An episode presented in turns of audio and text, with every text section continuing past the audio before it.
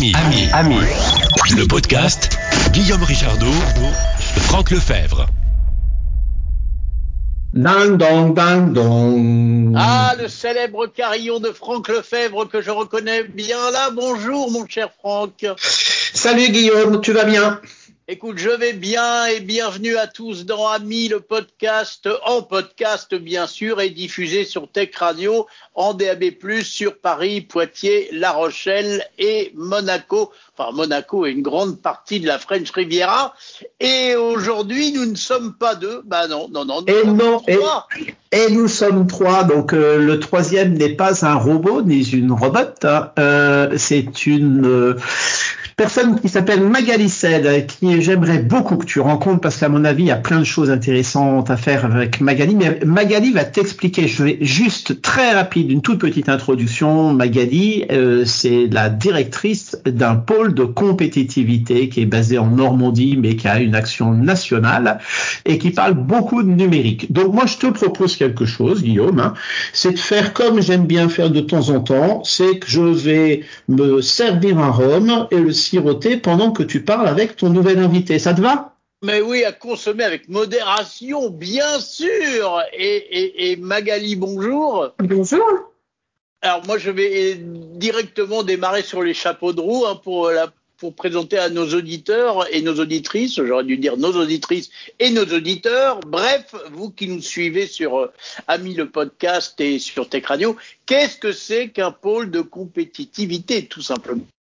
Alors, un pôle de compétitivité, déjà, c'est un label d'État qui, a été euh, en 2005 euh, lancé par l'État.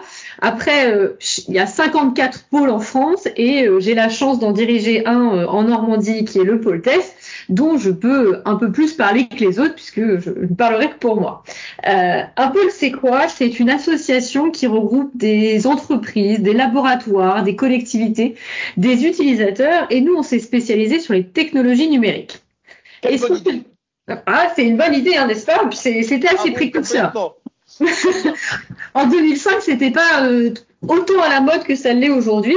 Euh, et l'objectif pour eux, c'était euh, ensemble d'imaginer et co-concevoir les usages de demain grâce aux nouvelles technologies.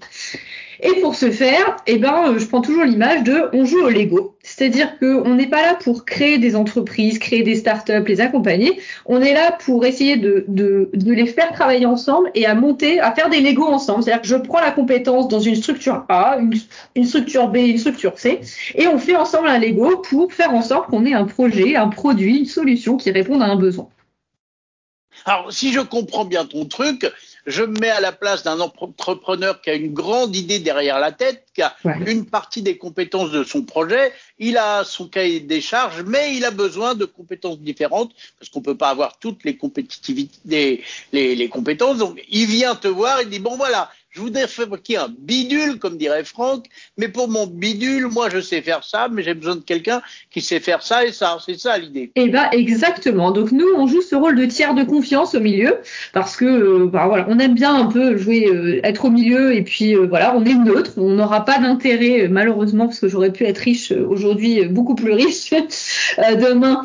On, on explique que les gens ont voilà, intérêt à travailler ensemble parce qu'ils ont des compétences complémentaires. Et en plus, on va un peu plus loin parce que quand on parle d'innovation, il y a forcément un risque. Ça ne fonctionne pas des fois du premier coup et des fois ça ne fonctionne pas mais on peut aller chercher des financements au niveau régional, national, voire européen. Donc voilà, on répond vraiment aux besoins, mais euh, et des fois, ce, mariage ou ce pacte à trois peut créer à la création d'entreprises, ou des fois ça crée bah, juste un projet ou un produit qu'on a envie de commercialiser ensemble.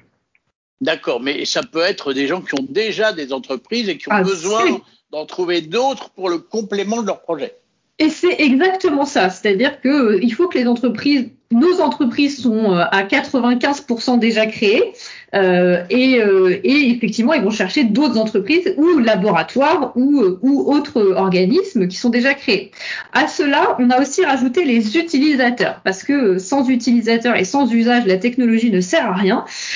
Et on s'est focalisé sur quelques domaines, la santé, l'agriculture, tout ce qui est industrie, logistique, etc. pour d'une part essayer de les faire parler pour savoir comment ils voient le monde en 2050 et leur dire bah, finalement 2050 c'est euh, en 2024 ce sera déjà possible. Et des fois aussi pour leur dire voici un projet euh, qu'en pensez-vous et est-ce que vous pensez enfin qu'est-ce que vous pouvez en faire dans votre domaine? Ah c'est génial! Ça c'est génial. Alors qu'est-ce qu'il y a comme euh, donne donne-moi deux ou trois exemples de de compétences précises avec lesquelles tu travailles, par exemple, de, de, projets peut-être qu'on peut dévoiler ou qu'on se rende compte de, de, de, ce qu'il peut y avoir comme, comme sujet alors je vais je vais parler d'un vieux projet pour essayer de montrer un peu euh, parce que des fois comme tout euh, comme tout mon normand on n'est pas forcément les meilleurs communicants. Mais euh, je vais vous je vais parler d'un projet qui qui que que j'ai vu naître au pôle. Moi ça fait quelques une dizaine d'années que je suis au pôle. Et ben en 2008 on a eu un projet. Alors ça date hein, mais la technologie n'est pas si, si si vieille dans le dans le monde quotidien. On a travaillé sur le paiement sans contact et en fait, ce que les gens ne savent pas, c'est que le paiement sans contact, il est né et il a été testé en Normandie, à Caen particulièrement. Et dans les années 2010-2011, euh, on avait euh, la technologie était prête, mature, etc. Mais c'est vrai que les gens n'étaient pas encore prêts à payer avec leur téléphone, prêts psychologiquement, ou prêts, je prends toujours l'image du selfie qu'on fait le vendredi soir en faisant ses courses. Finalement, le selfie, c'était pas rentré dans les usages. Aujourd'hui, on paye sans contact avec une carte, avec un téléphone, c'est pratique pour tout le monde, et ça ne dérange plus personne de faire des Face ID pour payer avec son téléphone portable.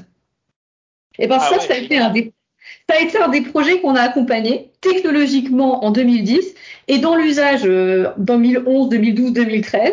Et quand euh, il y avait un grand problème sur le modèle économique de, de l'ensemble, mais quand ça a été initié, bah, finalement, nous, c'est un projet qu'on avait vu il y a très longtemps parce que euh, bah, on est là pour, pour faire émerger ces idées. Euh, sur un... Alors ça c'est ça c'est les projets de, de, ce que vous avez euh, lancé qui aujourd'hui existe. Et si on, était un peu futuriste, alors qu'est-ce qu'il y a comme projet dans les cartons dont on pourrait parler et qu'on verra peut-être dans, dans nos poches, dans nos mains, sur nos écrans ou dans nos oreilles dans les années qui viennent? Alors, je vais partir sur un autre domaine euh, qui, est que la modétique, mais la santé.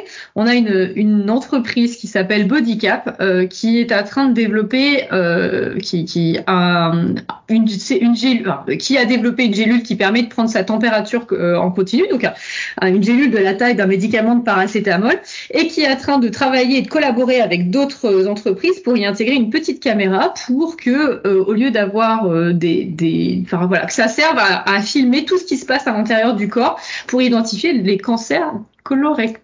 Voilà, c'est un peu dur à dire, mais voilà. Et ben ça, c'est en cours. Euh, dans quelques années, euh, au lieu d'avoir euh, une, caméra qui arrive et qui ressort, on aura une gélule qui prendra en continu le, bah, ce qui se passe dans notre corps. Ah, c'est carrément génial, j'adore, ces futuristes, mais quelle bonne idée Bravo, merveilleux.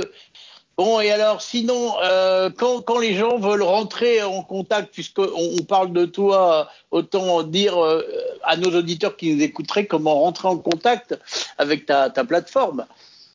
Eh ben, c'est très simple. Euh, sur Internet, je dirais, enfin voilà, en utilisant les technologies euh, sur Internet, alors sur le site du pôle TS, euh, sur LinkedIn, n'importe quoi, il faut rentrer. Moi, mes collaborateurs, on a toujours pour idée de se dire que euh, on accueille toujours les gens, on regarde si on peut faire quelque chose pour eux, et si on ne sait pas, et eh ben on leur dit que on sait pas, mais qu'on va trouver quelqu'un qui va répondre à notre place. Donc franchement, faut pas hésiter à nous contacter pour discuter de son idée.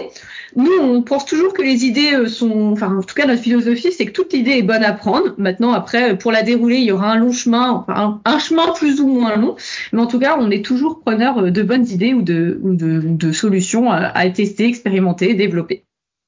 D'accord. Donc quelqu'un qui a une idée mais qui aurait rien d'autre que son idée, mais qui est certain qu'elle est bonne, il peut quand même entrer en contact euh, avec euh, votre plateforme pour euh, espérer trouver des, des gens qui, qui, qui te diraient tiens oui c'est réalisable, on pourrait discuter? Alors oui, après, nous, on accompagnera celui qui sera déjà créé, mais on a nos partenaires euh, en région, Normandie Incubation, Valorisation. En fait, on saura l'orienter facilement et en tout cas, euh, et pour l'aider à accompagner, à faire émerger son projet. Ou en tout cas, on lui trouvera la bonne compétence qui va travailler avec lui pour, euh, pour voir son projet naître.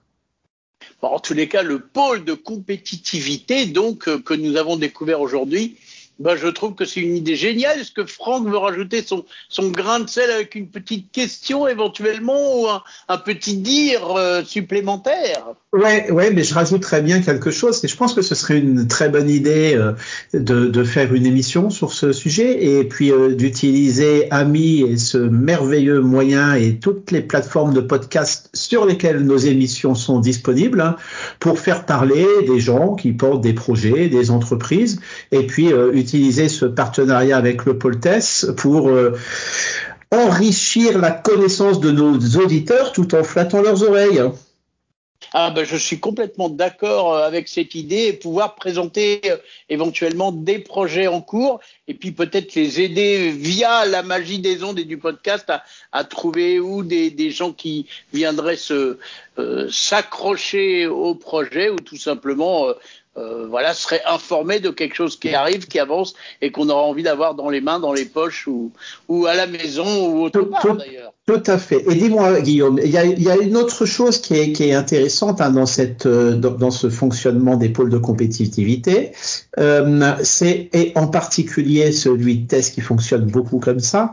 C'est le côté euh, euh le côté un peu agora, le côté on mixe, c'est-à-dire que euh, Magali nous a parlé de la multiplicité des entreprises qui pouvaient exister, elle a, parlé des acteurs, elle a parlé euh, des, organismes de formation, etc.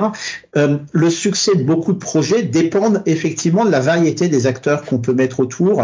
Il y en a un qui est très important aussi, qui sont les collectivités territoriales qui peuvent être là, puisque les collectivités territoriales, ce sont souvent des, des champs d'expérimentation très intéressants sur surtout qu'il y en a plein qui sont qui sont en recherche de projets comme ça. Donc moi j'ai souvent vu euh, le, le pôle test comme un endroit dans lequel on rassemblait des gens qui avaient qui étaient là avec des idées économiques, hein, on appelle ça des entreprises qui se disent tiens moi j'ai de la technologie, j'ai des projets, j'ai des envies et puis j'ai envie de, rendre tout ça possible avec un modèle économique, avec de l'institutionnel hein, et des collectivités, c'est-à-dire des gens qui ont intérêt au développement de leur territoire mais qui ont également intérêt à mettre en place chez eux des choses innovantes qui répondent à des, à des besoins qui existent. Et Dieu sait que le numérique, hein, on parle souvent ici aussi bien de, mobilité que d'accompagnement de nos seniors, par exemple. Eh bien, là, le, le, le rôle des, des, institutionnels et des collectivités est absolument euh, essentiel. Ce sont eux qui sont manettes. Et puis les troisièmes, qui sont euh, les organismes de formation. Hein, c'est aussi bien les universités que les écoles. À vrai dire, toute personne qui veut contribuer à cet écosystème est invitée et peut trouver sa place dans un pôle comme, euh, comme, comme Tess. Voilà, voilà. Donc, euh, donc on a peut-être là le, début d'une grande histoire, n'est-ce pas Magali? Oui, et je rajouterais par rapport à ce que vient de dire Franck, ce qui est intéressant aussi, c'est euh, de ne pas hésiter si jamais on se dit, bah tiens, moi j'ai un besoin, et peut-être que le numérique est une solution ou peut-être pas, mais dès qu'on a un besoin ou un irritant opérationnel, c'est intéressant euh, de, nous en faire part. J'ai fait l'expérience pas plus tard qu'il y a 15 jours avec des boulangers qui m'exprimaient un peu leurs besoins. Et ben nous, on saura traduire numériquement, technologiquement, hein, comment on peut leur, trouver une solution qui facilite leur quotidien. Donc, soit on a des idées, des compétences, on a une société, on a envie de le faire, soit on a des idées ou des besoins, et de toute façon, la porte est toujours ouverte. En tous les cas, c'est marrant ce que tu viens de dire parce que ça me laissait penser que le nombre de fois que j'entends parler de projets qui sont nés parce que leur créateur avait un besoin et qu'il ne trouvait pas quelque chose qui existait, qui aurait pu faire ce qu'il voulait, et que c'est comme ça qu'on crée des, des bidules, comme dirait Franck. Et donc, donc je trouve que l'idée du pôle de compétitivité est vraiment géniale parce que, en effet, je pense qu'on peut avoir des besoins et parfois les outils n'existent pas et grâce à des structures comme la tienne, eh ben, on pourra les créer. Eh ben, c'est un peu, et, et, pour ça, je prendrai l'exemple de la, des, agriculteurs. Alors, on en parle beaucoup en ce moment, mais moi, je vais prendre sur une autre, un autre point. Mais euh, moi, je, je, j'ai, on a ouvert un département autour de l'agriculture avec la Chambre régionale d'agriculture de Normandie il y, a, il y a près de ça maintenant dix ans. Et en fait, l'idée, les agriculteurs, ce sont les, les premiers à s'approprier les nouvelles technologies. C'est-à-dire que moi, il y a déjà, euh, il y a déjà ouais, une dizaine d'années, euh, j'ai eu l'occasion d'aller voir les tracteurs autonomes, alors qu'on parlait tout juste à peine des véhicules autonomes. Eux, ils avaient déjà les tracteurs dans les champs. ils ont utilisé euh, la réalité virtuelle pour s'entraîner dans les salles de trait. Et euh, on parle beaucoup, un peu sexy, de tout ce qui est smart city, ville intelligente. Mais en fait, quand tu vas dans une ferme maintenant, eh ben, tu as plein de technologies parce que bah, un bâtiment, bah, le temps qu'elle est, il faut le sécuriser, il faut s'assurer qui est rentré, qui est sorti, à quel moment. Il y a tout autant de sécurisation. Donc, au lieu de se lancer des fois en tant que technologue sur un marché qui est déjà un peu saturé, il faut aussi euh, enfin le pôle est là pour dire bah finalement regarde ce marché-là, mais potentiellement tu as un marché adjacent qui peut t'intéresser si tu adaptes ta, ton innovation parce que ça doit résister euh, à des températures, etc. Donc euh, voilà, je, je, dis toujours venez et puis on vous dira ce qu'on a et puis en étant un peu chauvin, des fois on regarde aussi ce qu'on a en Normandie parce que bah, c'est peut-être que à 10 km de chez soi on peut avoir une solution qui répond à son besoin.